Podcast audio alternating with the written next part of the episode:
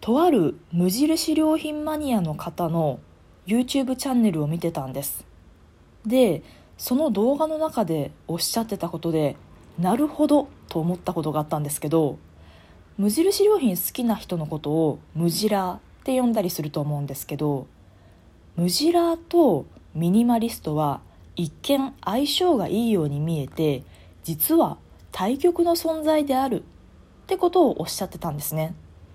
なるほどと思いまして。ミニマリストの人の部屋ってイメージをパッと思い浮かべると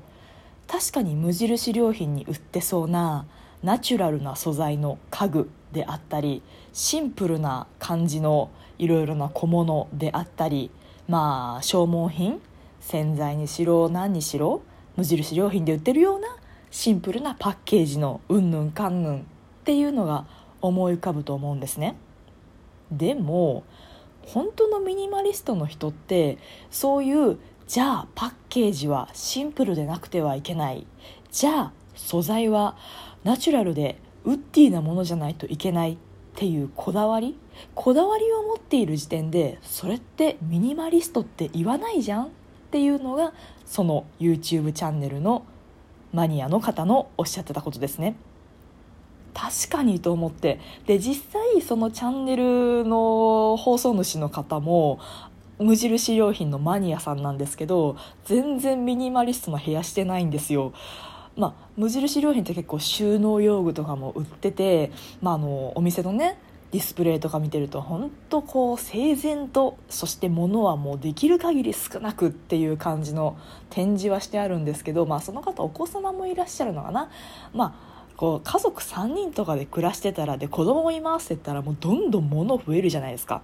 でとりあえず入れ物は無印良品なんですけどあの無印良品でもいろいろ中身が見えるやつとか見えないやつとかがあって中身の見えないこうちょっと半透明のポリケースみたいなのにこう子供さんのおもちゃとか入れたりとかで入りきらなくて溢れててそばに置いてたりとかするとすごい物だらけで全然ミニマリストっぽくない部屋なんですよ。で逆にそのチャンネルの放送主さんの配偶者の方奥さんはミニマリストなんですって。別に全然デザイン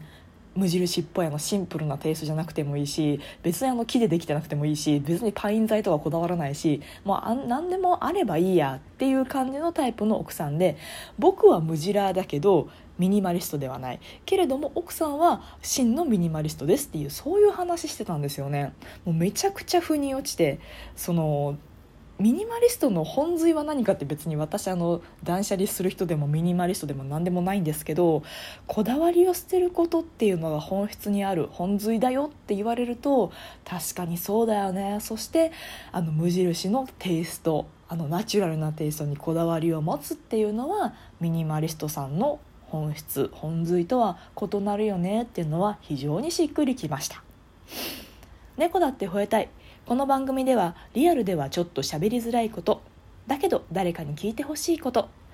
日々の雑多な所感をいかに言葉にできるか鋭意挑戦中です。少しの間お付き合いいただけますと幸いです。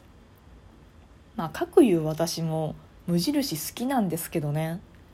なんかこう憧れるじゃないですか。無添加ですとか体にいいですとか環境にいいですとかサスティナブルですとかまあそんな常日頃ずっとずっと意識してるわけじゃないけどまあシンプルでなんかおしゃれですっきりしたスタイリッシュな生活をしたいかもみたいな時に、まあ、無印じゃなくてもいいわけなんですよっていうかいわゆるこう集合のショッピング施設とかいろんなこうお店がいっぱい入ってるちょっとおしゃれめのビルとかに入ると無印も入ってるんだけど別のお店も入っててもう別のお店の方がガチのガチの無添加のお店とか化粧品でもマジでもうミネラルしか入ってません。あのアルコールとかも一切使ってません。それが売りのお店ですっていうあのなんか独特のねあのハーブみたいな匂いがずっと漂ってるお店とかあるじゃないですか。で本当にこだわるのであればそういうところ行けばいいんですよね。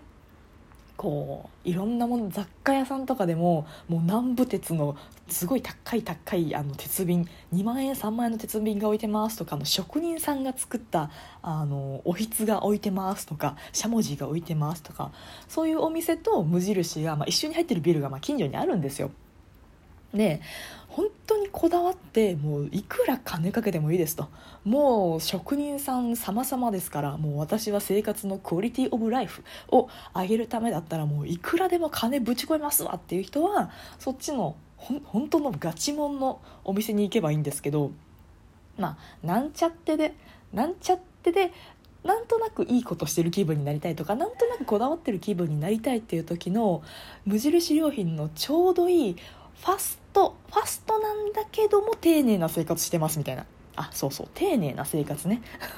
それちょっと一番しっくりくる表現かもしれないですね。丁寧な生活をなんとなくしたいなっていう時の無印良品のちょうどいい感は半端ないよね。で安くなったんですよね。てか安いんですよ。ももともと安いんですけどたまにえこれでそんなにすんのみたいな商品もまあたまにありますけどお洋服がこの間一斉に値下げされたりとかあと靴下安いですよね。1足280円だっけぐらいで買えますよね。普通靴下ってスーパーとかだと3足で1000円とかじゃないですか。あれがあの無印良品だとさらにお安くストッキングと靴下はすごい安く買えてああのたまに買ってたんですけどこの間ねスニーカーソックスを買ったんですよね。そしたらめっちゃいいですね。全然脱げないし生地がしっかり厚くってだけどこうあのしっかりしてるんだけどゴムはきつすぎない？で脱げにくいっていうあこれはリピ買い決定だわと思って。2足しか買わなかったんですけどでそれの前にスーパーとかで買ったやつがあるんですけどスーパーで買ったやつのそのクオリティさがすごくってもうもうしかもスーパーで買ったやつすでにボロボロなんですよ。なのでこっち捨ててもう1足2足無印のスニーカーソックス履きたいな買いたいなっていうのが一つ。あとこの間言いましたね。あの入浴剤ね。柚子の香りのする入浴剤。あの本搾りっていうキリンさんが出してるチューハイの匂いにそっくりでめっちゃ気に入ってるって話なんですけど。この間ネットの記事見てたらあのお風呂にストロングゼロを入れて入る猛者が世の中にはいるそうですね。ただ私と考えてること一緒だなと思ってそのストロングゼロをまあ1缶丸々じゃないですけどカンカンの半分ぐらいをレモン味かななんかをこう湯船にバーって入れるとストロングゼロのあの爽やかなレモンの香りがしてあの程よく酔えていい感じっていうそういう記事を見ましたけど、まあ、それは置いといてあと無印良品最近何買ったかな。あお茶ですね。あのノンカフェインのお茶。えっとね黒豆茶系が美味しいんですよね。その黒豆ルイボスと黒豆だけかな？のやつとあるんですけどあれ美味しいですよね。ああと小豆茶か。とか好きだったんですけど1個失敗したのが失敗したっていうかあの口に合わなかっただけであのまずいとかじゃないんですけどハトムギとレモングラスのあのお茶っ葉買ったんですけどあれはちょっとあの私は好きじゃなかったですね。あのレモングラスがあんまり好きじゃないのかもしれない。あの入浴剤でもレモングラスの入浴剤あったんですけどそれもねまあいい香りっちゃいい香りなんですけどなんか草って感じ。あの臭いじゃなくてあの本当葉っぱの匂い。っていう。私はね私はっていうの。なのでまあレモングラスのお茶とか入浴剤はそんなに個人的に好きじゃないのかなって気づきました。はい。私ミニマリストだと思うんですよね。まあまあ無印もそうやって最低限のものしか買わないし別にあの家具とかベッドとか机とか椅子とかソファーとか無印で揃えてるわけじゃないんですよ。あの高いですしね。あの1回だけ枕カバー買ったことあるんですけど枕カバーなんて100均で売ってるじゃないですか。でも枕カバーね1200円とかしてじゃあ12枚買えるわけだからね100均で買ったら。なのでコスパ的にはどうなんていうところがあるので、まあ、最低限、まあ、質が良くてかつお値段もすごいリーズナブル？なものしか無印では買わないようにはしてますけどっていう意味で私は結構ミニマリストだと思うんですよね。あのどっかのライブ配信で言ったと思うんですけど炊飯器もないし電気ポットのはケトルしかないし掃除機もうちないんですよね。でも全然あの暮らせてるので。だってご飯はお鍋で炊けばいいしまあ一人暮らしなんでね。ですぐ冷凍しちゃうので2週間に1回ぐらい炊けばいいだけって言ったら別に炊飯器いらないしまあワンルームですよ。1K っていうのかな。なので別にそんな掃除機なくてもあのクイックルワイパーとコロコロで一生懸命毎週掃除してるんですけど。あのーコロコロカーペットクリーナーでフローリング掃除するの難しくないって思うと思うんですけど意外とねこう1回ぐらい布地ベッドとかカーペットで1回ぐらいコロコロってしてからフローリングにコロコロかけるとそんなにねあのシールベリベリって剥がれたりしないんですよね。でクイックルワイパーだけで掃除してた時もあったんですけどやっぱゴミが取りきれないのと最後ちょっとゴミ集まってこうちりとりとほうきで集めないと無理みたいな状態になると思うんですよ。